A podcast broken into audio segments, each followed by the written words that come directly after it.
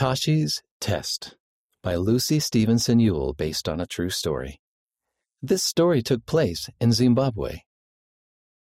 Tashi took a deep breath as his teacher gave the students their tests back. Even though it was only a practice exam, he was nervous about seeing his scores. It was Tashi's last year of primary school, and he had lots of exams. Besides tests in maths and science, he also had to take language tests. In Zimbabwe, they learned to write and speak in English and Shona. Shona was the hardest for Tashi. Here you go, Tashi. Tashi's teacher handed him his scores. He did well on maths and pretty well in English. But then Tashi saw his score for Shona, and he felt sick. He didn't do well at all. Tashi looked down at the ground the whole walk home from school. What's wrong? Mom asked. I got a bad grade on my practice exam for Shona. Tashi said. I've always been bad at Shona. What if I fail the real exam? Mom sat down with Tashi. She looked at his scores. It looks like you need more practice. Tashi groaned. What if you set a goal to work on writing in Shona? Mom pulled out Tashi's children's guidebook. Then she read the scripture on the first page. And Jesus increased in wisdom and stature, and in favor with God and man. She smiled at Tashi.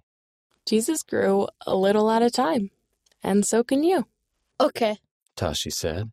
Do you think Heavenly Father will help me? I know he will. That night, Tashi said a prayer. Dear Heavenly Father, please help me to pass my Shona exam. Please help me to learn and get better. In the name of Jesus Christ, amen. Tashi was grateful that he could pray for help, but he knew he needed to work hard too. Every day, Tashi practiced writing in Shona. He got extra help from his teachers.